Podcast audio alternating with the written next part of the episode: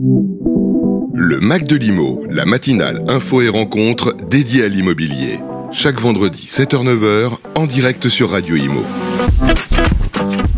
Bonjour à tous, bienvenue euh, sur Radio Imo. On est ravis d'être avec vous ensemble jusqu'à 9h, donc de 8h à 9h. Et ça y est, notre invité est arrivé en studio, mais pas que. Euh, je suis accompagnée par euh, deux journalistes. Alors, Fabrice Coustet est toujours avec moi. Bonjour, bienvenue Bonjour. à tous. Et Sylvain Lévy-Valency nous a rejoint. Bonjour Sylvain. Bonjour Bérénice, bonjour à toutes et à tous. Si vous venez de vous lever, il fait plutôt froid dehors. Ah bon? Un bon petit café. On va passer ce moment avec vous. Je ne pouvais pas rater ça. Parce que je vous avais dit que je ferais le 8-9 heures, puisque nous avons un invité particulier.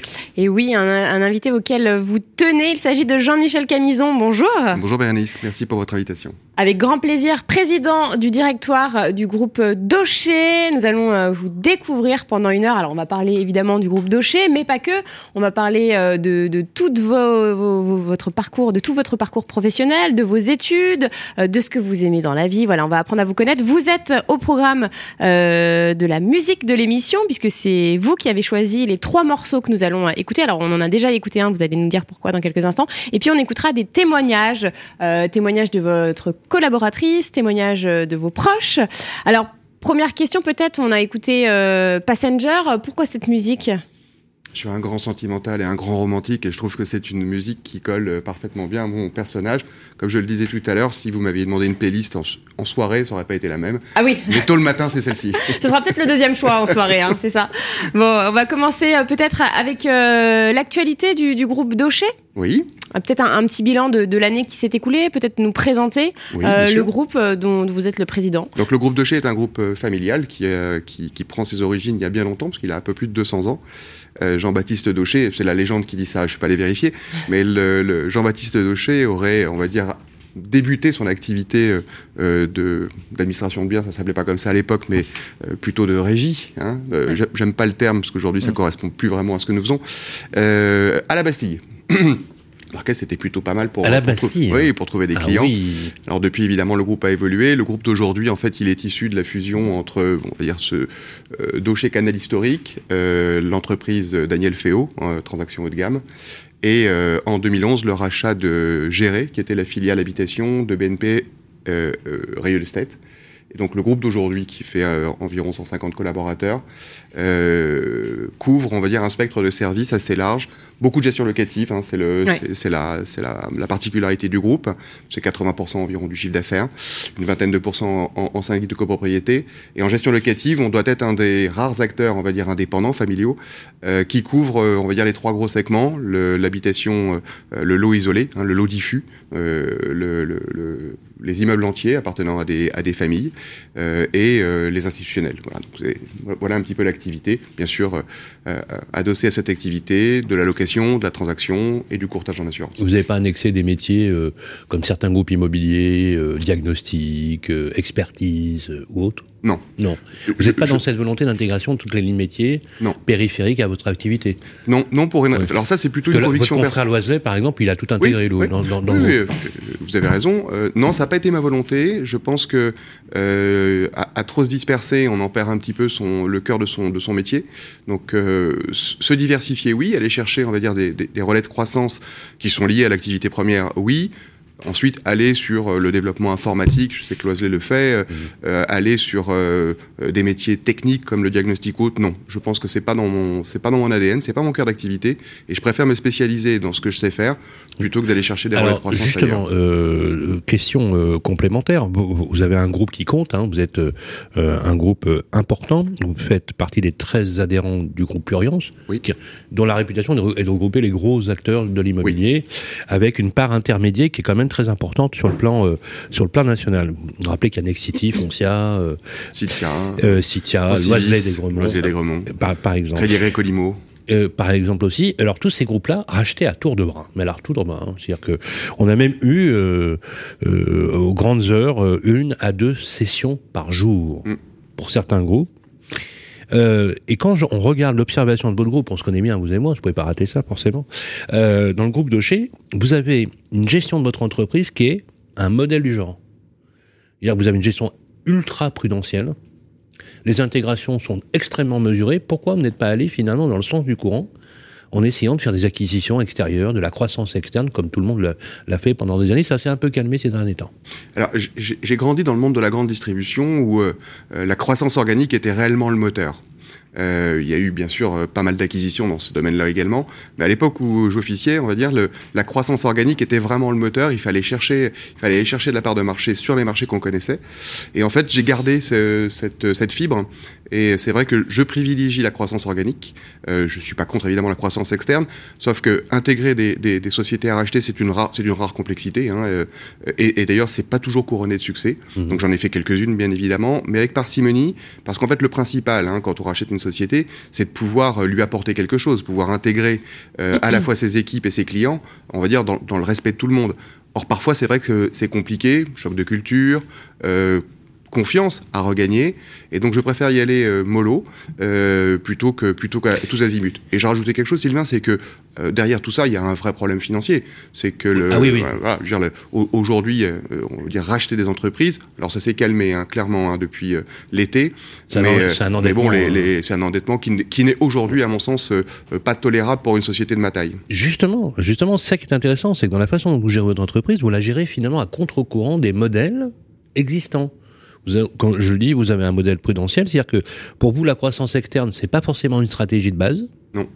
Euh, effectivement, vous, vous le disiez très justement, vous, vous favorisez la, la, croissance organique, mais en même temps, vous avez euh, euh, la particularité sur vos trois mini-métiers, on peut dire, administration de biens, transactions et copropriété, une véritable expertise. Est-ce que finalement, dans, à l'aune de ce qui est en train de se produire, des boîtes comme la vôtre n'ont-elles pas finalement des choses à prendre puisque justement cette reconnaissance métier, la marque incroyable du groupe Docher, fait que vous renforcez votre activité si on la compare à d'autres qui sont peut-être plus fragiles économiquement parce que justement trop d'endettement.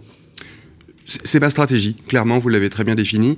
Euh, je pense que pour, pour que des sociétés durent longtemps, hein, et Erdoché est un exemple assez, assez marquant, euh, certes il y a eu des transformations, hein, il y a eu, des, il y a eu des, des stratégies qui ont permis d'atteindre le niveau auquel on est aujourd'hui, et je pense que si on l'avait pas fait, on n'existerait plus, hein, ou on aurait été vendu.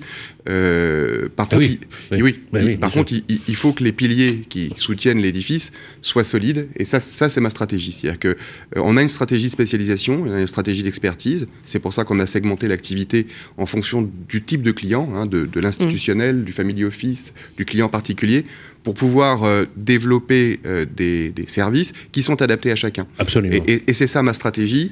Euh, c'est pas c'est pas de taper tous azimuts. C'est vrai que c'est vrai que l'ADN. Vous avez raison. C'est vrai que l'ADN elle est elle est elle est très sur mesure. Alors euh, vous permettez une question un peu directe. On dit souvent que le groupe Docher est un groupe pour les personnes qui entre guillemets sont les grandes familles, familles office. Bref, des gens riches. Est-ce que c'est le cas ou pas? Est-ce qu'on peut démonter le mythe? Oui, complètement. Alors vous avez pas tort. C'est-à-dire que si on la réputation parisienne, oui, bien quand sûr, on a bien sûr. groupe mais, et c'est ah une oui. réputation que je ne veux pas perdre, hein, clairement. Ah oui, oui. Euh, mais aujourd'hui, ça, ça fait famille, oui, euh, installé. Et, et, et, et d'ailleurs, ça me convient bien. Je veux dire, on est un groupe familial. Euh, on, on, base notre, euh, notre, notre stratégie sur euh, sur un, un, on va dire un service de bonne qualité. En Mhm. tous les cas, on, on fait tout pour. Mais c'est pas Euh, réservé uniquement aux riches. Mais non, parce que en fait, si vous voulez le- l'évolution du groupe, euh, la- la- le, le pan d'activité que vous décrivez, on va dire que c'est le dossier canal historique. Euh, je vous rappelle, hein, euh, Docher, Docher Vielhomme, un, un Oui. cabinet traditionnel comme il en existait à Paris. C'était du haut de gamme. Exactement. Euh, s'est marié avec Féo, transaction haut de gamme. Ça avait du sens. Hein. C'est mon papa qui a mené cette, cette, ce, ce rachat et, et la constitution de ce, de, de ce, de ce groupe, hein, qui s'appelait Féo Docher à l'époque, et qui est effectivement positionné haut de gamme, tant en copro euh, qu'en gestion locative, qu'en qu'en transaction. Euh, le, le vrai tournant, en fait, ça a été le rachat de Géré, où là, euh, deux chocs de culture Ah se oui. sont affrontés. Ah oui. On, on- on a racheté une société qui était une filiale euh, du groupe BNP, donc une filiale de banque, dont l'activité principale euh, était de la gestion locative, souvent issue de la construction, de la promotion, donc plutôt des investisseurs euh, qui allaient vers des produits défiscalisés, hein, du Bordeaux, Donc du plutôt middle gamme. middle donc. gamme, exactement, de l'institutionnel que nous n'avions pas du tout avant. Hein. Middle gamme et hors Paris. Alors, Parce que on, reste, on reste quand même, euh, on va dire, France- Île-de-France, francilien. Voilà. Oui. Euh, Aujourd'hui, notre activité, euh, si on compare Paris au reste de, au reste de, de, de, de- de la périphérie, elle est équilibrée. Et puis dans Paris, on va dire, le, le, le marché est quand même relativement figé depuis des années. Bérénice. Oui, on va, on va peut-être écouter un, premier témoignage. Alors, Alors oui, peut-être euh, juste pour euh, parce que bien sûr là c'était le, point actu et c'est intéressant justement d'avoir votre regard. Vous êtes bien implanté dans l'écosystème. Ce qui est intéressant, c'est de se pencher aussi sur sur vous, votre personnalité, et votre parcours, Jean-Michel Camison. dans un premier temps, si vous le voulez bien, avant de, de voir effectivement les, les, éléments business et comment vous êtes au jour le jour. C'est quel est votre parcours? Voilà, je, je sais que vous, ça a commencé, enfin petit en tout cas, vous, vous étiez hors de France déjà. Est-ce que je peux dire une chose? Que l'origine de votre nom, c'est euh, s'assimile à, des ports de pêche. Oui, vous n'avez pas tort. Je crois que et, ça remonte à loin. Hein. L'origine de Camison remonte euh, au XIVe siècle euh, à Malte et a priori plutôt des, immigrants italiens. Euh, Donc vous seriez d'origine italienne, lointaine. Lointaine. Camisone. ah non, parce que ça c'est plutôt espagnol. Ah oui.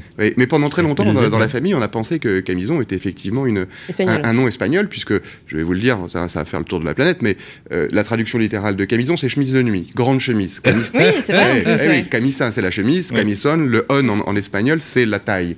Donc euh, chemise de nuit. La camisa negra. C'est plutôt glamour comme, comme nom. ouais, on peut, on peut voir ça comme ça. mais en fait, même si euh, euh, j'ai du sang espagnol, mais, pas, pas, qu'un peu, ben, à un quart, il vient pas il vient pas de la branche Camison, mais plutôt de, la branche de ma maman, euh, avec des noms comme Olivares et ça, qui sont effectivement, ah oui, d'accord, qui sont plutôt de la de la région de, de la région de Valence. Et tout ce petit monde en fait s'est retrouvé en Algérie.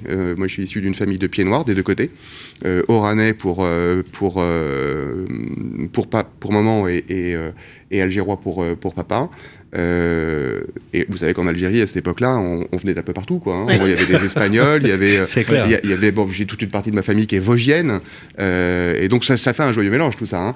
Mais si je remonte à, à, à l'origine de Camison, donc plutôt des Maltais qui ont, quitté Malte, euh, des pêcheurs, euh, pour rejoindre Marseille. Alors ça, dire, là, je, je, je, le dis pas souvent puisque je suis plutôt supporter du PSG. Euh, Il faut pas le dire dans ce cas-là. Mais j'ai dans ma famille à peu près 400 ans d'occupation de la ville de Marseille.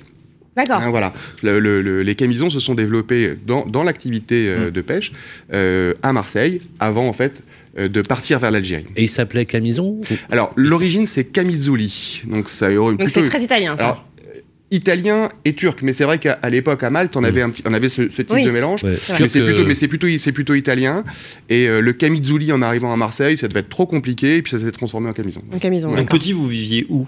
Alors, petit, je suis né euh, en, banlieue parisienne, euh, mais par contre, très rapidement, euh, on a déménagé au Maroc, à Casablanca. ah, ça, c'est. Mon père était président d'une société d'assurance qui s'appelle Saada, qui s'appelle toujours Saada, qui était à l'époque une filiale du groupe Dro, qui est devenu mm AXA. Et, et donc, bon, papa étant né en, en, Algérie, je pense que euh, le, retour, on va dire, euh, sur les, terres africaines euh, l'a motivé. Et, donc, j'ai passé mon enfance au Maroc, à Casablanca. J'ai toujours beaucoup d'attaches avec, avec ce pays. on a gardé un petit pied à terre. Vous y allez souvent, oui, du coup le, plus, le plus souvent possible, mais c'est vrai qu'en ce moment, c'est pas évident, évident. À Casablanca, le pied à terre Non, plutôt à Marrakech. Marrakech. Oui, oui, Il y a une âme marocaine, mais marquée en même temps. J'ai été élevé avec cette âme-là. et, on va dire, il y a des odeurs, il y a. Les copains, les copains, ou les copains, des amis de, très longue date sont encore des, des amis marocains. Quand vous allez le soir euh, avec euh, votre épouse euh, sur la place de Jamal Efna, vous allez écouter les musiques, les... Ah oui, c'est bah, extraordinaire. J'ai des souvenirs d'enfance, ah hein, les montreurs de serpents, les machins. Alors ça fait un peu carte postale, mais, mais c'est vrai. Mais j'ai des souvenirs d'enfance où on était très libre de, nos mouvements, même, même, même sur la plage de Efna, qui est une place qui est quand même très fréquentée. Aujourd'hui, je pense que les parents laisseraient pas leurs enfants se promener tranquillou comme ça. Et oui, puisque ensuite on avance un petit peu dans le temps. Vous, vous rentrez finalement en France pour, la, sixième. Pour la sixième. Avec vos parents, hein Oui, bien sûr. Oui, oui, tout à fait. Mm. Sixième, et à partir de là, quel parcours euh, À quoi vous destinez? Classique euh, jusqu'au bac, euh, puis une, une, Un bac B à l'époque, ça, ça rappellera les plus anciens, c'est ça C'est bac éco, oui, ça. Bac éco, oui, oui, oui, oui. un bac éco, plutôt plutôt, plutôt matheux, hein, quand même, Jean-Michel Camison. On va dire un, un, peu de tout, hein, avec une, ouais, peut-être une petite fibre un petit peu plus scientifique, mais, mais, mais pas très très marquée quand même. Hein. Moi, je suis plutôt un généraliste qu'autre chose, en fait. Mm. Donc Dauphine après? Dauphine, euh, ça n'a pas été un succès. Hein. J'ai fait une année, puis euh, je suis parti, j'en ai profité pour faire mon service militaire à ce moment-là période où, vous savez, on, est un peu. On cherche un on petit cherche peu. un petit peu. Donc le, Et là, vous le disiez quoi? Vous, vous avez envie de quoi, en fait bah, Pas de pas grand-chose. C'était De bien, bien le problème. Du coup, c'est vrai que le service m'a amené euh, ce break euh, nécessaire. Aujourd'hui, les jeunes font des breaks. Euh, ma fille, euh, qui, a, qui a 28 ans, a fait un break avec son, avec son, son conjoint euh, en faisant le tour de l'Asie. Mais voilà, je pense que c'est des, c'est des- moments int- euh. intéressants où on vous déconnecte un petit où peu. alors? Vous, êtes, vous envoyé où Ah, Vous moi êtes- j'étais, moi j'étais en, j'étais en Alsace, en forêt noire, à Drakenbronn. C'est-à-dire, C'est un truc où il fait froid, là, il fait froid l'hiver et chaud l'été. Par contre, j'en ai un souvenir extraordinaire. J'étais commando de l'air euh, et je me suis, Ah oui euh, Ah oui, et je me suis Et franchement vous amusé. avez. euh, Ah oui, oui, oui, bah oui, j'adorais ça. oui, oui, Sauter des avions, vous voulez dire Ouais. oui, oui, oui, oui, oui, ça c'était sympa. Et j'en ai un excellent souvenir. Et du coup, ben, euh, au retour, l'armée m'a beaucoup plu et j'ai même eu un projet à un moment donné d'intégrer l'armée. Bon, ça s'est pas fait pour des diverses questions. Puis j'ai repris mes études à ce moment-là. Et du coup, là, je suis reparti sur un- une école de commerce, euh, le SIAE, classique, hein, un master, euh, euh, jusqu'à la fin de mes études. sont plutôt bien passées. C'était c'était intéressant et, et- et je m'y suis bien appliqué. Et puis ensuite, bah, c'est le monde du travail. Pendant toutes mes études, j'ai travaillé. J'étais vendeur chez Darty. Darty, c'est ma première boîte, j'y suis resté 12 D'accord. ans. Ouais. Et, euh, et, et- et je la porte encore dans mon cœur. hein. Je veux dire, Ouais. c'est une entreprise qui. Vous êtes arrivé qui marche. chez Darty, vous étiez étudiant en fait. Oui, j'étais étudiant. je- Et vous êtes resté. Vous avez Oui. le petit gilet Ah oui, moi j'ai connu, j'ai pratiquement tout connu hein, en 12 ans, vous imaginez, Bah, c'est plus que 12 ans, parce que j'ai fait 12 ans de CDI, on va dire, mais euh, 4 ans en tant qu'extra euh, au magasin des Ternes, euh, Ah ouais. avec mon petit gilet magasin. rouge. hein. Alors, ce qui est amusant à propos de Gilet, c'est que Jean-Michel Camison, lui, il a fait la fusion avant la fusion, puisqu'il a travaillé à la fois chez Darty, mais également à la Fnac. Avec un petit break dans, un- dans une boîte de services informatiques, c'est bien ça. Alors racontez-nous. Euh, en tout cas, là, vous avez fait le groupe qui, qui s'est constitué euh, quelques années après. Mais t'aurais dû rester, tu serais patron de, de l'ensemble aujourd'hui. Euh, non, mais, mais- mais je ne regrette rien. Euh, oui, vous avez tout à fait raison. Euh, 12 ans de parcours chez Darty, extraordinaire. Au- Au-delà de l'enseigne, qui était une enseigne euh, réellement euh, extrêmement paternaliste et, et- et- et performante, il y avait un, il y avait un souffle chez Darty. Et euh, les, les- les patrons de l'époque, que ce soit Jean-Noël Labroux, René Aubertin, Serge euh, m'ont- sont toujours aujourd'hui des amis, ce qui est relativement rare quand on démarre, Oui, euh, oui. quand on démarre cette Bon, ça prouve que c'était. euh, Ah, bah, c'était fantastique. Et j'ai eu la chance, ça veut dire, de faire sur les 12 ans, de faire 6 ans en magasin. Les Mhm. amis, pardonnez-moi, on nous demande de nous mettre euh, en mode avion pour ceux qui ont des téléphones connectés. Ah. Voilà, Non, parce coupé, que voilà, il y a beaucoup d'interférences. Voilà, pardon, petit détail technique. ouais. 6 ans en magasin, chef de vente, directeur de magasin, parcours classique euh, d'un- jeune cadre euh, dans, dans le- dans le, dans, le- dans le- dans le groupe. Et ensuite, euh, j'ai profité d'une d'une aspiration pour monter dans un service ultra confidentiel qui était les achats. Et chez Darty, les frères Darty avaient, euh, avaient conçu ce, ce, ce- Vous ce les avez, service. vous avez connus les frères J'ai connu, j'en ai connu un, Bernard. Euh, les autres avaient, ben, il y en a un qui était décédé Oui. quand je rentrais dans le groupe. Et euh, Ça devait être un. ah, c'est- personnages. Ah ouais. On va lancer tout de suite un témoignage. Euh, Peut-être, alors Fabrice, le... lequel? C'est vous Alors, qui vous les avez réalisés, oui. Donc oui, euh, l'idée c'est de, de- de mieux vous connaître, de mieux vous cerner. Euh, là, on va avancer un petit peu, mais on reviendra sur votre parcours. Euh, on en est allé voir euh, bah, quelqu'un qui, qui vous connaît bien parce qu'elle travaille avec vous au quotidien. C'est Elisabeth Hermenot. Ah, J'en étais sûr. Elle est directrice de la commercialisation. Elle Elle, écoute, là supervise Certainement. une équipe de 20 personnes, hotline, back-office, commerciaux. Et euh, euh, je lui pose des questions. Euh, Jean-Michel Camison, comment il est en tant que patron? Jean-Michel, en tant que patron, un patron bienveillant qui est à l'écoute de ses collaborateurs et qui est très disponible. C'est quand il y a une décision à prendre, effectivement, on, on fait, euh, on fait des réunions, mais on essaye de faire des réunions rapides, efficaces. On trouve une solution immédiate, quoi. Voilà. C'est quelqu'un qui a le souci du détail, qui aime que les choses soient bien faites, est exigeant finalement, quelque part, mais bienveillant. C'est ce qui est agréable. C'est, vraiment ce qui est agréable de travailler avec lui, c'est que avec son exigence, il y a de la bienveillance. Et ça, c'est hyper important. Jean-Michel Camison est quelqu'un de très ouvert. Et, euh, il y a un partage qui se fait à ce moment-là. On met chacun nos idées sur la table et on essaye de trouver une solution. Et on arrive toujours à trouver une solution. Bon, bah, c'est essentiel. Alors, Jean-Michel est, est là en plateau, il vous écoute. Qu'est-ce que vous avez envie de lui dire? Ah, ben, qui reste comme il est. voilà.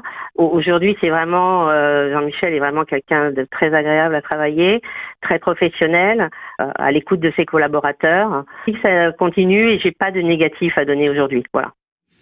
Moi, je, je vais vous dire, quand on a des collaborateurs, on aimerait entendre ça. Quand on est patron d'une boîte, ça doit vous faire plaisir. D'ailleurs, je salue Elisabeth. Euh, Est-ce que c'est- il y, a- il y a une euh, bon, en même temps, je suis, je suis de parti pris puisque je vous connais bien, mais j'ai interrogé tous ceux qui vous connaissent. Il y a quelque chose qui revient systématiquement. Il y a un mot qui revient systématiquement. Est-ce que vous diriez, qu'est-ce que vous diriez vous quand on parle de vous? Difficile, hein, ce que vous demandez. Difficile en un mot, mais moi, je fais confiance aux gens. Un trait de personnalité. vous n'êtes vous êtes pas loin du tout. Mm. On dit de vous que vous êtes un homme de confiance, que vous tenez toujours vos engagements et surtout que vous êtes extrêmement humain. Ah, et d'ailleurs, je vais vous dire, quand je vous ai rencontré la première fois, c'était un mariage, c'était le mariage de l'ancien président de, de, l'UNIS. Euh, voilà, notre cher Christophe Tanet. Euh, et d'emblée, vous êtes voilà, toujours proche des gens. D'où ça vient, ça hein?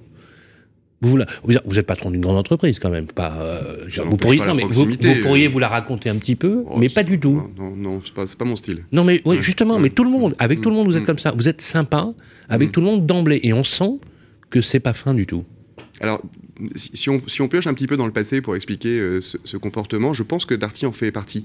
Euh, la proximité avec les gens Oui, c'était la culture en fait de l'époque. Bon, quand on est en magasin, on est au contact du client en direct, hein, donc euh, cette convivialité, cette proximité, le sens du conseil, bah, il est, soit il est inné, soit vous l'apprenez. Chez moi, il était plutôt inné. et ensuite, aux achats, vous avez deux écoles aux achats. Vous avez, on va dire, la grande distribution alimentaire, c'est plutôt marteau-pilon. Euh, ah oui. Et puis vous avez cette école de Darty qui était 100% euh, basée sur la confiance. C'est-à-dire que nos partenaires. Le fameux contrat de confiance. Contrat de confiance. ça, c'est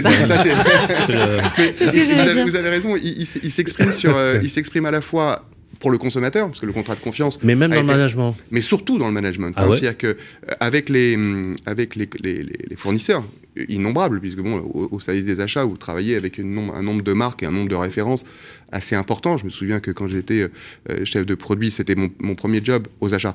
J'étais sur le petit audio, vous savez, où mmh. c'est donc les petites radios, les radiocassettes, les baladeurs, etc. Euh, la réputation de Darty et des acheteurs de Darty à l'époque sur le marché, c'était qu'on n'avait qu'une seule parole et qu'on la tenait. Et, euh, et c'est vrai que... Donc c'était déjà dans l'ADN, en oui, fait. Oui, c'était du, groupe, hein, et clairement, ça, venait des frères d'Arty, je pense, et puis ensuite des, des, dirigeants qui ont, qui ont mené le, cette entreprise.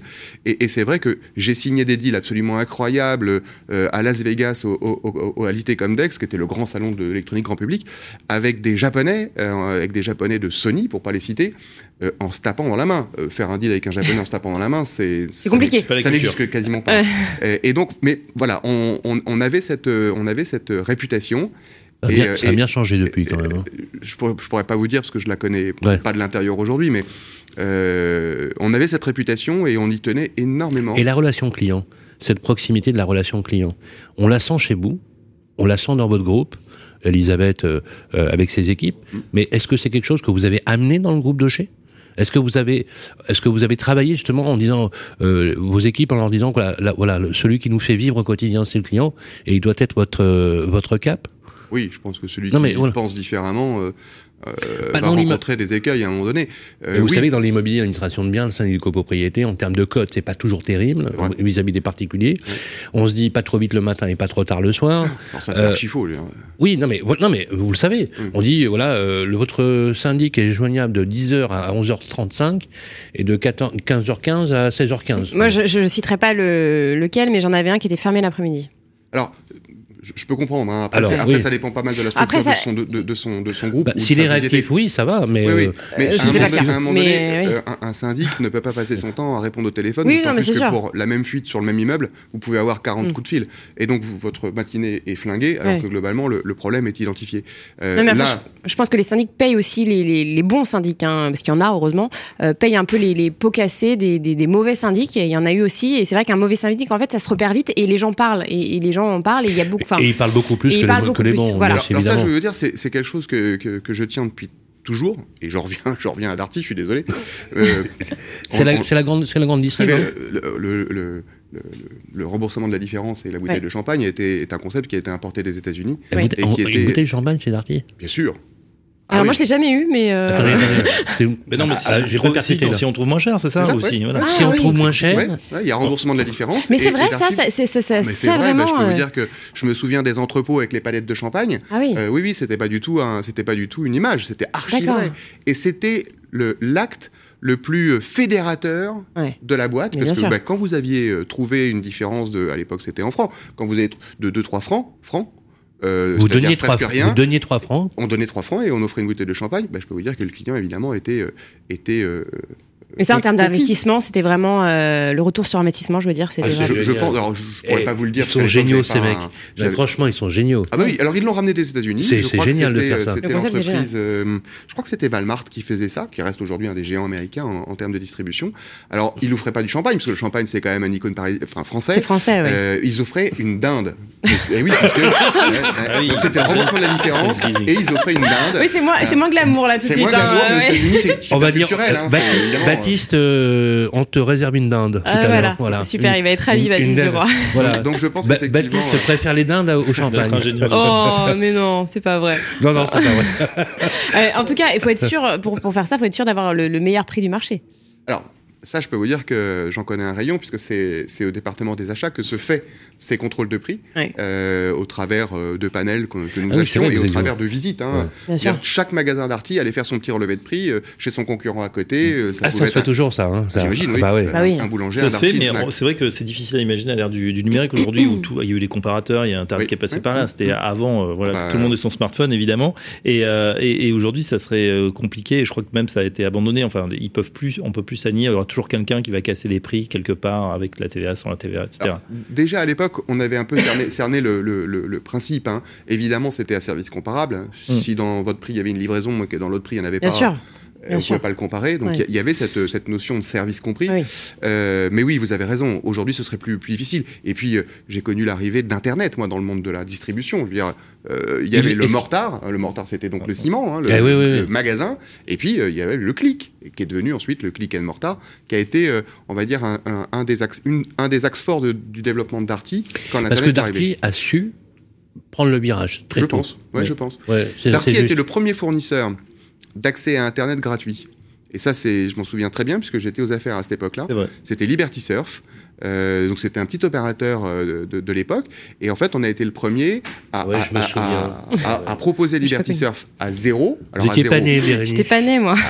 À, zéro en termes d'abonnement. Après, évidemment, on était sur du, sur du filaire. Hein, donc euh, le, consommateur payait sa consommation téléphonique. C'est un nom en plus, Liberty Surf, qui résonne pour tous ceux qui ont fait un peu de bourse parce que c'est une, introduction en bourse extraordinaire avec un, cours, un cours qui grimpe de 200% le premier jour. C'est vrai. évidemment, ça s'est effondré après comme toute la bulle Internet. Mais c'est une autre histoire. En tout cas, on sent, euh, Jean-Michel Camison, que voilà, ce parcours vous a marqué, vous a façonné, je dirais même. Euh, service informatique, vous revenez, Fnac, j'allais dire Fnac Darty, Fnac uniquement en 2006-2008. Et ce qu'on veut savoir, évidemment, c'est vous avez fait vos classes, vos armes, finalement, euh, en tant que, que, directeur commercial, directeur des achats, dans une boutique d'une grande enseigne, vous auriez pu rester. Mais vous êtes rattrapé euh, finalement euh, par l'histoire familiale. Racontez-nous comment ça se passe. Oui, alors parce que le, groupe Docher, c'est votre papa. Plus tard en fait. Euh, et puis et vous arrivez aux affaires. Féo, papa. oui, Féo, oui, Féo, mais voilà, et vous arrivez aux affaires. Qu'est-ce qui fait que parce que vous, auriez pu devenir un grand patron de distribution, oui, effectivement, ou même créer votre, enfin, je sais pas, acheter un magasin. Alors, je, suis plus un gestionnaire qu'un créateur. D'accord. alors justement. Oui. Darty, si vous voulez, ce qui m'a un petit peu poussé vers la sortie, euh, bah, c'est le c'est l'absorption du groupe par euh, Kingfisher. Euh, on a été, on va dire, très libre.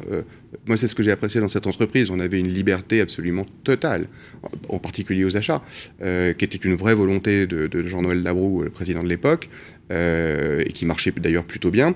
Et progressivement, on nous a fait rentrer dans le moule d'un groupe plus gros, qui était Kingfisher, avec des filiales qui étaient européennes. On avait des filiales en Angleterre, en Allemagne, en Pologne. Et, euh, l'avenir des achats à ce moment-là, c'était effectivement de prendre de la hauteur et d'intégrer Kingfisher. Sauf qu'à ce moment-là, en fait, moi, j'ai considéré que je faisais plus le métier que j'aimais. Euh, j'étais ah plus un lobbyiste euh, qui allait porter la bonne parole, on va dire, dans les filiales, alors que jusqu'à présent, on était des super acteurs. C'est-à-dire qu'un acheteur chez Darty avait tout pouvoir. Euh, un magasin ne pouvait pas référencer ni une marque ni un produit. Et ça passait forcément par les achats. Donc toute la stratégie produit était, était conçue au, sein des achats. Et cette perte d'autonomie, euh, que j'ai ressenti comme une perte d'autonomie, euh, hein, voilà, m'a fait prendre conscience que j'étais peut-être arrivé un petit peu au bout du chemin dans cette enseigne et qu'il fallait voir autre chose. À ce moment-là, je suis parti dans le sud. J'ai pris la direction générale d'une société de services informatiques qui faisait de la maintenance et une des plus grosses hotlines françaises à l'époque, grand public. Hein, ah, c'était une sacrée époque aussi, parce qu'on était au début de l'Internet, ah de, de, l'informatique grand public. Et on avait un, un livre d'or. Micro-informatique. Oui, on avait un livre d'or extraordinaire avec évidemment des, des anecdotes euh, croustillantes. Hein. J'imagine. Le, le, client, le client qui appelle en. en ah oui. on vous lui dit bah, Racontez-nous. Fermez la fenêtre, fermez, une petite fenêtre Windows, vous savez, fermer la fenêtre, le petit, la petite croix. Et puis là, il y a un blanc, le type revient et dit bah, c'est bon, j'ai fermé la fenêtre. Voilà. Euh, le... oh, ah, mais, c'était extraordinaire. On était vraiment au début, donc c'était le grand public pas encore, Le langage n'était pas ah, dans, non, plus, les mœurs. Le grand public était, était poussé vers l'informatique par les jeunes, par les enfants. Bah on n'était pas encore. On est, là aujourd'hui, on, a de la 5G sur notre téléphone mobile, donc euh, on a une puissance qui est, je sais pas, 10 000 fois supérieure à ce qu'on avait à l'époque. Mais euh, c'était les, débuts. Il y en a un autre qui était croustillant aussi. Euh, un, monsieur nous appelle en, disant je, je, ne comprends pas. le, le porte-gobelet ne, ne, ne, fonctionne plus. porte-gobelet. En fait, je sais pas si vous vous souvenez, mais à l'époque, il y avait des CD. Et donc, le, le, tiroir du CD s'ouvrait. Oui. Et vous aviez un trou au milieu. Il son, son café dedans. Ouais, c'est sûr. Le port. Extraordinaire. Mais c'est magique. Non, mais vous avez euh, vu. Euh. On, fait on va écouter votre deuxième choix musical, parce qu'on veut quand même arriver chez oui. Hein. Euh, c'est bien la grande distribution, mais on, a d'autres choses à découvrir. C'est vous qui me lancez sur le sujet. on, sent que ça, vous anime encore. Et un morceau prenant, hein, puisque c'est Avicii. on, on reviendra dessus juste après.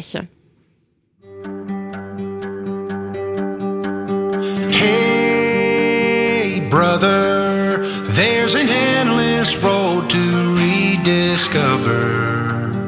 Hey, sister, know the water's sweet, but blood is thicker. Oh, if the sky comes falling down for you, there's nothing in this world I wouldn't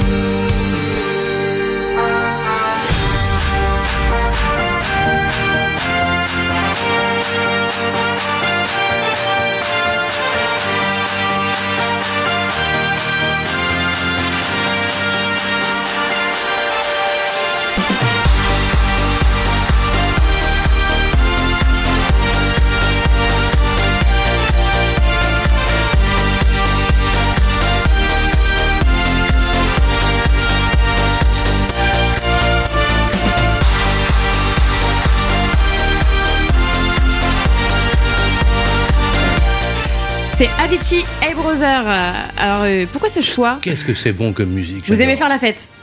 Euh, euh, ouais, j'ai bien aimé. c'est, vrai, c'est vrai. J'ai bien aimé faire la fête. Forcément, avec l'âge, j'en fais un petit peu moins, mais, mais à chaque Non, fois. mais rassurez-nous, vous faites toujours la fête quand même. Hein, ah, je vais vous ah dire, quand on se lance avec mon épouse et quelques copains, en général, on couche les jeunes. Bon, ça va. Donc oui, le, le- le son Da Vinci, puis bon, son histoire, quoi. Et puis c'est vrai que c'était un, c'était un précurseur. Triste histoire. Ouais, hein. triste histoire. Ça a été ah un précurseur. Je connais pas. Mais il, est, il, il s'est suicidé euh, dans un hôtel à, à pas à Doha, mais à Oman. À Oman, voilà. C'était un jeune, jeune chanteur. c'était un jeune euh, DJ, euh, qui, qui, a un succès euh, ah bah, d'un coup, un, un, épiphénomène, parce que du coup épiphénomène hein, euh, mondial. Et puis il a pas supporté le succès, mais en fait il était.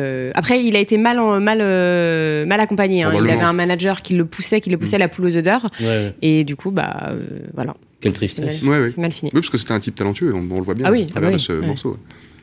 Bon, euh, on va parler de, choses un peu plus gaies. Euh, vous êtes euh, vice-président de l'association Pluriance après avoir été président deux, trois fois de suite, trois fois de suite, et puis président de l'observatoire Clameur. Alors peut-être un, petit mot en premier sur sur Pluriance. Et qu'est-ce que veut dire Clameur? Après. Parce que ça, c'est un morceau d'anthologie. ça faudra que tu me le dises, parce que là, j'ai du mal à retenir. Euh, Pluriance. Pluriance est une association qui regroupe les 13 plus gros administrateurs de biens français. Euh, Foncia, Citia, Nexity, etc. On l'a dit tout à l'heure. Procivis, Crédit Agricole Imo. Moi, je suis le petit poussé. Docher est le petit poussé du groupe. Euh, c'est une, on va dire, c'est un think tank, c'est une association. On n'est pas un syndicat et, et, et, on l'a jamais voulu l'être. On s'appuie d'ailleurs sur les syndicats existants, hein, les, les, trois grands du métier. Hein. Même si certains essayent de vous affubler euh, de lobby syndical qui pousse fort. Alors, lobby, on peut pas dire non. Euh, syndical, on s'appuie sur nos syndicats UNIS, FNAIM, SNPI, euh, pour, parce que les corps intermédiaires sont là pour discuter avec le gouvernement, euh, avec le politique, euh, donc on s'appuie sur eux. Après, on essaye, au travers de, l'expérience de ces groupes-là, dire, Pluriance représente environ 50% du marché intermédiaire, donc c'est une, grosse partie. Et donc forcément, si vous voulez, derrière, il y a de l'expérience, il y a de la compétence, et on essaye, euh, avec, avec ce groupe, qui a la particularité, en fait, de ne voir siéger que les patrons de ces groupes-là, et, et donc d'avoir une capacité à la fois décisionnelle Parfois, c'est compliqué. Hein, je veux dire, vous avez des, des, des, une concurrence assez, assez vive entre certains groupes. Euh, donc, c'est parfois difficile d'avoir un consensus. Mais l'objectif, c'est ça c'est de travailler des sujets de fond. Euh, et de pouvoir euh, les, expliciter et ensuite les, les, les porter euh, vers le politique au travers des associations ou en direct. Oui, en ce moment, alors on, tape beaucoup sur les politiques hein, euh, qui entendent mais qui ne bougent pas beaucoup. Est-ce que c'est votre avis aussi? Oui, oui. oui on, voit beaucoup d'initiatives, hein, et, encore une fois, ce que je vais dire n'est en aucun cas polémique. Euh, la rénovation énergétique, etc. Bah Bien sûr qu'il faut le faire. Mais je, pense qu'en fait, le, problème n'est jamais pris à sa source. Mm. Euh, pour moi, la politique du logement sur ces dernières années, c'est un tuyau d'arrosage crevé. Vous voyez, c'est avec plein de petits trous. Donc, euh, il y a des petits jets d'eau partout. Alors oui, on, s'attelle à mettre des rustines, sauf qu'en fait, personne n'a pensé on dire, à, à couper l'arrivée d'eau au départ. et pour moi, aujourd'hui, je pense que voilà, on est arrivé au bout du rustinage. Et, il faut revoir la politique du logement dans son ensemble. J'ai toujours été un franc partisan de dire que le logement, euh, ça, démarrait, euh, ça démarrait du social jusqu'au privé, en passant par, le, par, la zone intermédiaire. Et d'ailleurs, euh, bien sûr. D'ailleurs, dans le privé, quand vous savez que vous occupez, parce que vous, vous logez à peu près 60% de personnes dans votre parc qui seraient éligibles au logement social. Vous le savez Alors, je ça. sais pas, ça, je sais pas le dire si c'est 60%, mais, c'est la statistique nationale. Voilà, la statistique nationale, c'est Donc vous avez un rôle, vous avez un rôle sociétal, de fait, ah social. Ah oui, c'est ce qu'on défend. Vous suppléez finalement aux défaillances du système qui empêche les gens d'avoir accès au logement social.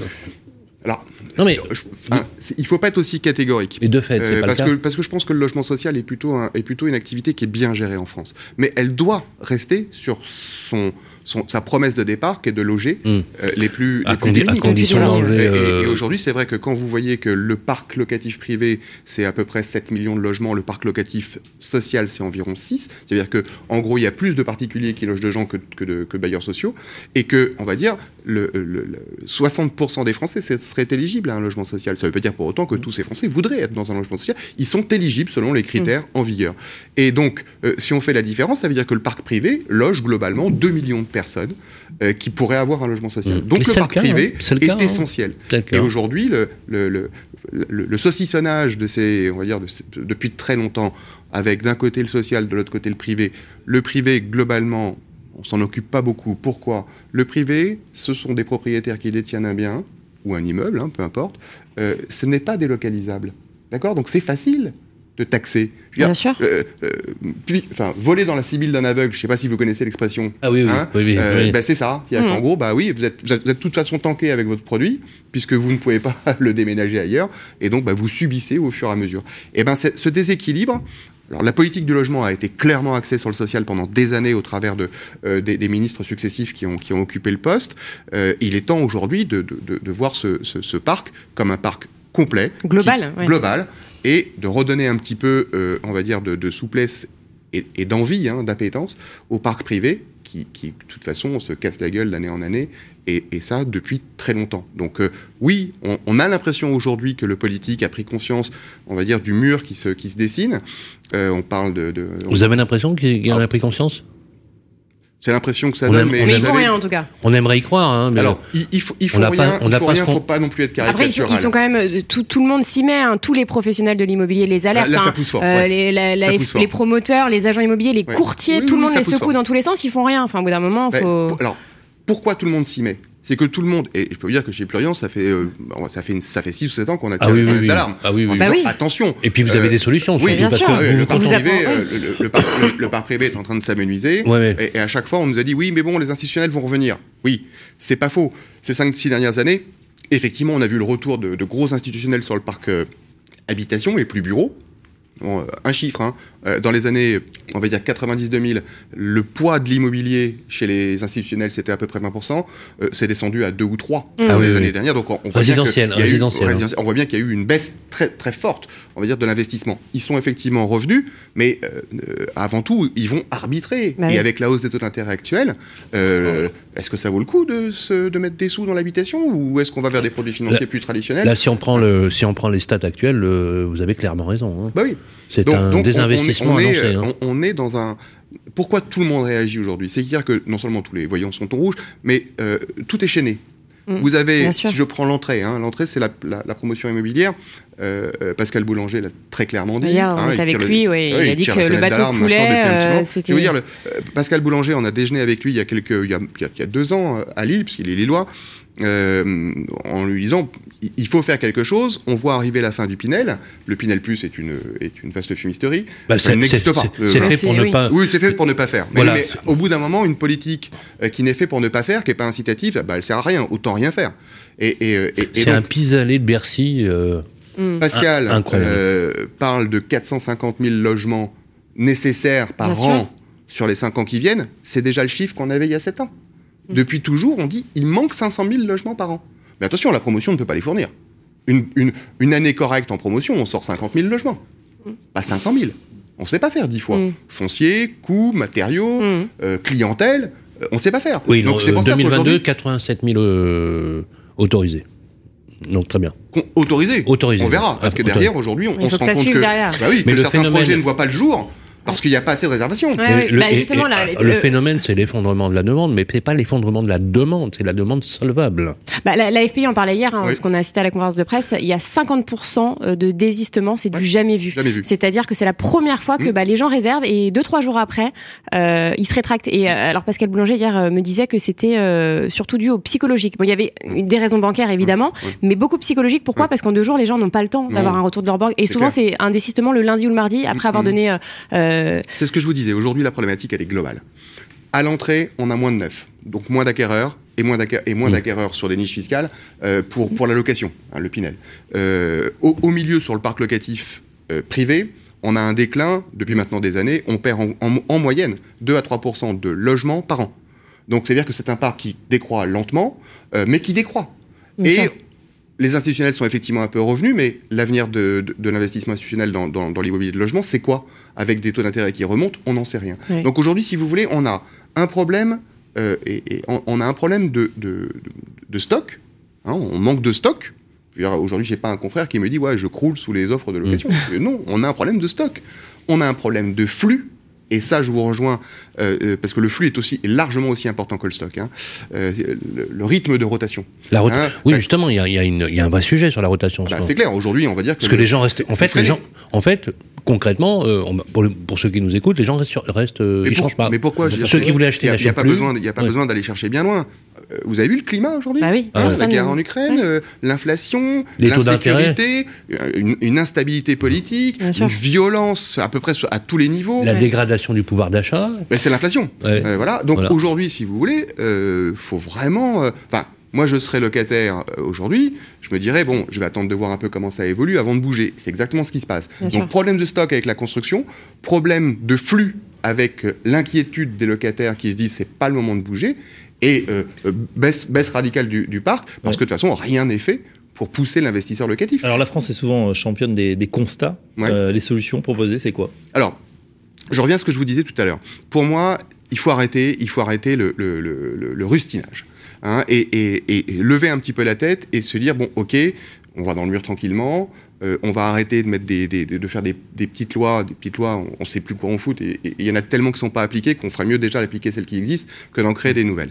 À chaque fois qu'on a un petit problème, on fait une petite loi. Alors on fait une petite loi, hop, encadrement des loyers, on fait une petite loi, hop, stop Airbnb, mais est-ce qu'on s'est posé la question pourquoi Airbnb a explosé? Airbnb, pardon, c'est de la pub pour la marque. Pourquoi Oui, la, la, pourquoi, pourquoi le, la location, c'est pourquoi la location Parce que les investisseurs ont, besoin de, de, plus d'argent et sont plus taxés. en fait, on, on, ne, on ne mm. touche pas le, mm. la problématique de base qui est aujourd'hui oui, un propriétaire, euh, un propriétaire qui veut louer, il a un, poids de contrainte qui est hallucinant, fiscal, encadrement, encadrement des loyers, le permis de louer, euh, l'IRL, hein, l'indice de, de, de, réduction des loyers, que, que, Bruno Le Maire nous a demandé de plafonner à 3,5 alors qu'on est sur une inflation à 6,5. Donc ça veut dire qu'il y a 3% de perte de pouvoir d'achat pour un propriétaire. Alors les propriétaires sont évidemment les derniers nantis de la planète, euh, des rentiers, c'est pas moi qui l'ai dit, hein, mm. c'est Macron. Donc euh, bon, moi je pense que là... Faut il est bien placé lui pour dire ça.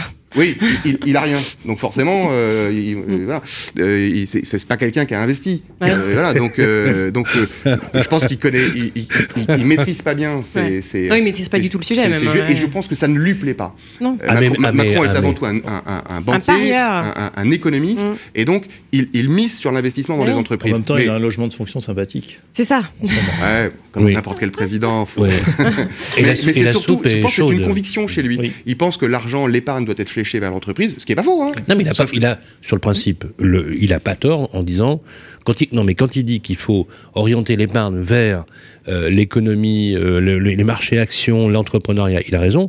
Le problème qu'il oublie, c'est que l'immobilier, c'est une vaste industrie qui fait travailler un maximum de monde. Alors, deux réponses. La première, c'est que monsieur et madame tout le monde euh, ne peuvent pas investir en bourse. Pour se mm. prendre une claque tous les six ans, il mm. faut, faut, être malade.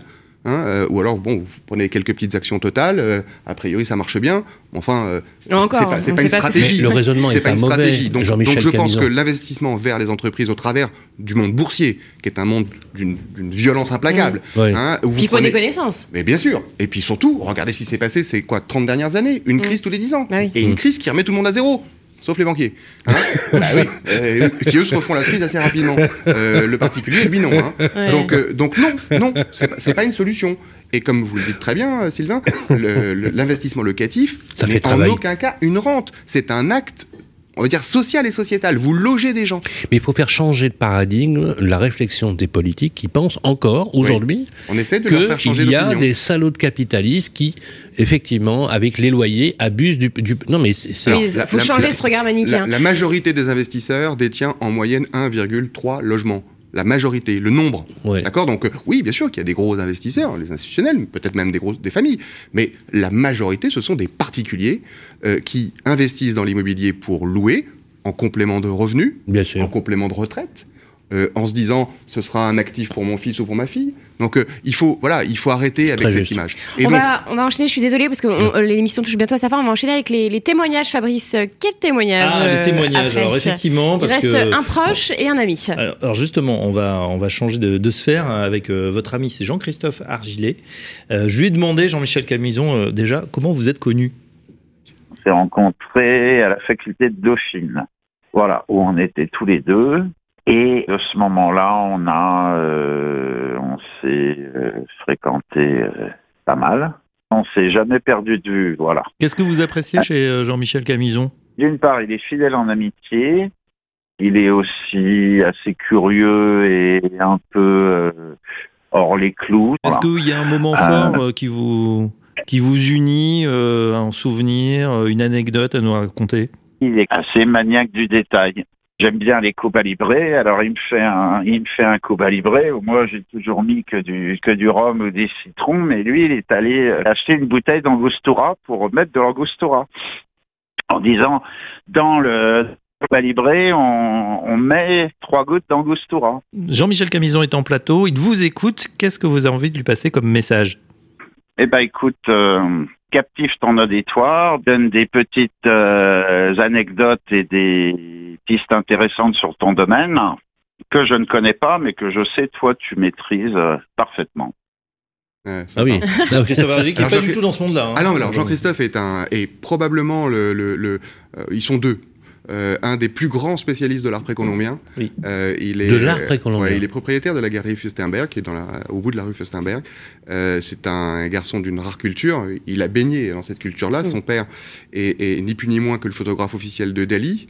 Jean-Christophe est même le filleul de Dali. Et, euh, et, en fait, on s'est côtoyé assez longtemps pendant nos études. On s'est un peu perdu de vue après, puis retrouvé. Et, voilà, c'est un, garçon qui est à l'opposé de ce que je fais au quotidien, car lui, son domaine, c'est l'art. Hein. mais pareil, il est largement aussi pointu et et précis que moi dans son domaine. Est-ce que justement c'est un peu euh, un souffle d'air frais d'avoir des amis qui font totalement autre chose Oui, j'ai pas. Des amis dans l'immobilier, il n'y en a pas beaucoup. J'en ai, j'en ai peu en fait. Mes amis, euh, euh, puis vous savez qu'en vieillissant, en fait, les, on les compte sur les doigts d'une main. Après, d'abord deux. Bah, pas qu'en vieillissant. ne sont pas du monde de l'immobilier.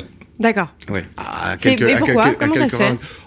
Oh, parce que d'abord l'immobilier, j'y suis arrivé tardivement, comme je vous le disais, hein, puisqu'après ce passage dans le sud, dans, l'informatique, je suis remonté, je suis rentré à la Fnac très, très peu de temps, deux ans, où j'ai eu la chance de rencontrer Denis Oliven, euh, qui est un, ah grand monsieur, ah avec ah qui je me suis particulièrement bien entendu. Euh, j'ai lancé pour lui, euh, on va dire, une, grosse campagne de, de, de services.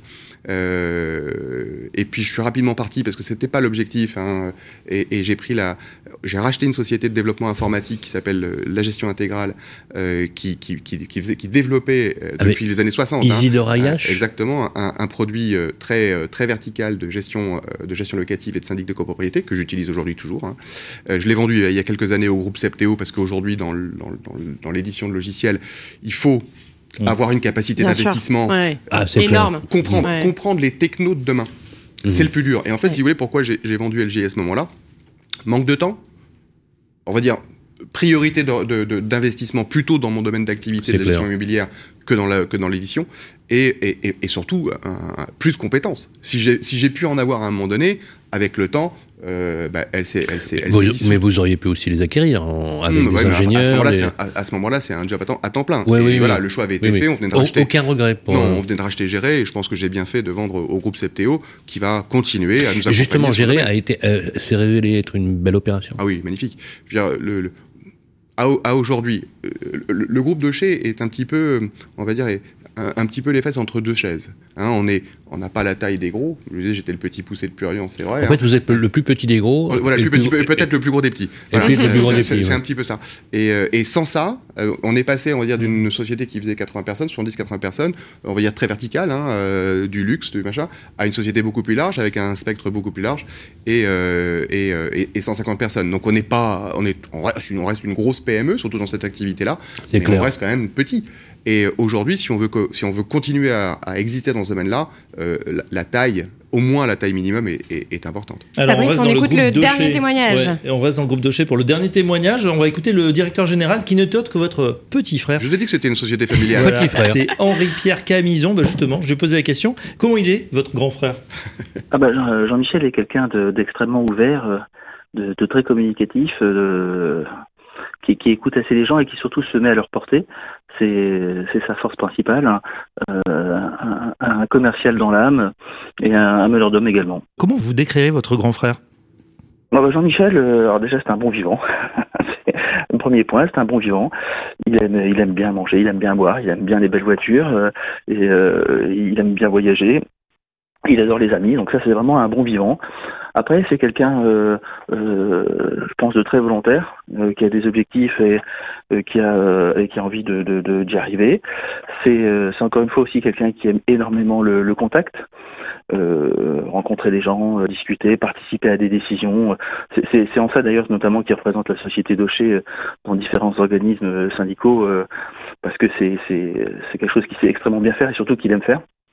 Donc c'est oui, c'est encore une fois, je, je, je, je, mets, je mets ça sous le libellé euh, commercial, mais c'est quelqu'un qui aime le contact, qui est très humain et qui est un, bon vivant. Sa caractéristique première, vous m'avez dit, c'est euh, évidemment le, le, le fait d'être à l'aise en, en, société. Vous avez d'ailleurs une anecdote à ce sujet.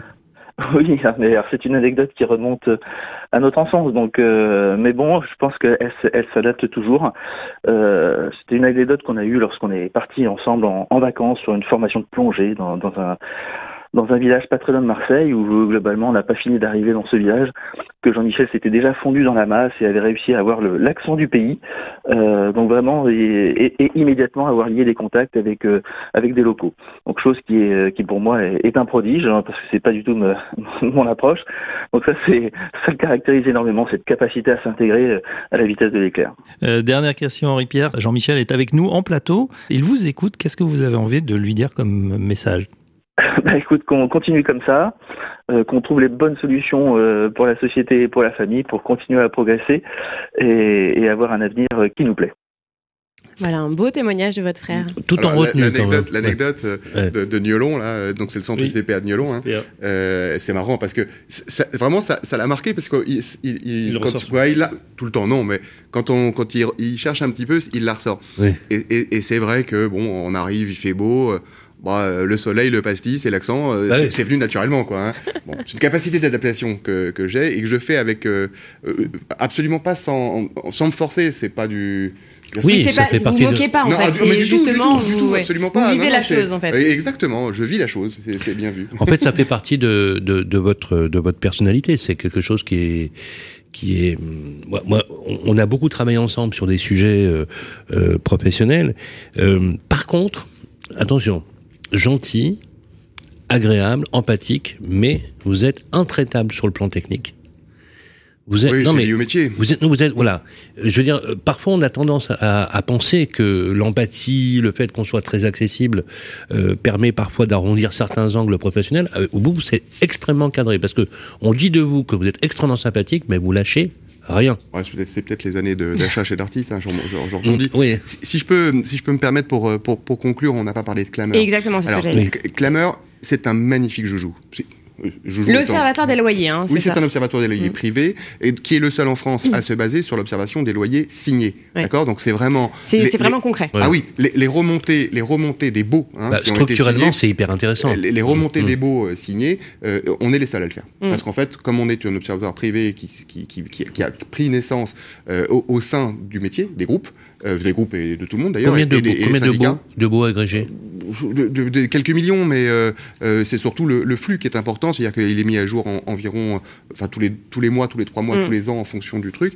Et, euh, l'idée qu'on a eue avec Henri Deligné, qui, m'a accompagné chez Pluriance pendant ma présidence et qui m'accompagne toujours chez Clameur, c'est de refondre Clameur. Clameur était un petit outil avec des moyens, les moyens du bord. Hein, c'était le professeur Mouillard qui s'en occupait globalement avec un PC chez lui et puis son intelligence économique, c'est tout. Aujourd'hui, Clameur, c'est trois collaborateurs euh, c'est euh, euh, des prestataires informatiques, c'est des, deals qu'on a signés avec Action Logement, avec avec avec l'ANIL, avec et puis évidemment avec tous les groupes, avec tous les syndicats. L'objectif est de faire. En fait, ils apprennent tous votre data, quoi. et votre on, analyse. On, leur capte de la data qu'on travaille et on a, et, on a un comité hein. scientifique qui, qui, va le travailler pour, pour, pour en sortir. Pour analyser, on va dire, en fait, oui, pour euh, décortiquer. exactement, qu'est-ce qui se passe aujourd'hui sur le marché locatif, l'évolution des loyers, on entend beaucoup de choses. Et, justement, alors, un petit mot euh, avant de, alors, conclure. Clairement, aujourd'hui, quand on regarde les stats, il n'y a pas d'augmentation des loyers. Hein. Il n'y a pas d'augmentation des loyers. Il y a une tension, en tout cas. Il y a une tension, c'est évidente. Mais euh, quand, quand, quand, on parle de loyer, c'est bien le loyer. Après, vous. Et tension, c'est qui ne se répercute pas sur le prix du, du loyer? Sur le prix des charges. Le prix des charges, d'accord. Alors voilà, là il faut bien différencier les deux. Aujourd'hui on dit les loyers explosent. Non, les charges non, non, c'est les charges qui explosent. D'accord. Hein, le loyer, de toute façon, entre l'IRL et, et le, le, plafonnement et l'encadrement, je vois pas comment il peut exploser. Par contre, les charges, c'est inhérent à la vie de l'immeuble.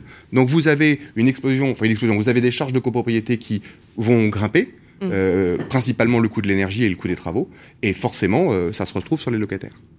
Ok, l'émission, euh, je, disais ok à Baptiste, pardon, l'émission se termine. Il nous reste quelques secondes. Merci infiniment Jean-Michel. Merci Jean-Michel. C'était un plaisir de vous avoir reçu, président du directoire euh, du groupe Docher. On était ravis voilà, d'apprendre à vous connaître. On se retrouve euh, bah, pas la semaine prochaine, la semaine d'après euh, pour euh, le on Est au MIPIM, on, est au MIPIM en direct, les amis, du 14 au 17 mars. et donc, on sera rediffusion pour le prochain Mac de Limo, mais on sera avec Fabrice Coustet, bien évidemment, sur la planète internationale de l'immobilier. On sera en direct du Palais des Festivals à Cannes. Et là, tout de suite, c'est Allo Radio Imo, spécial parité dans l'immobilier. J'ai reçu Isabelle Rossignol, la présidente de l'Observatoire de la Charte de la parité, et Lina Mounir, analyste senior à l'IEIF. Et on va parler des chiffres euh, de la parité dans l'immobilier. À très bientôt sur Radio Imo.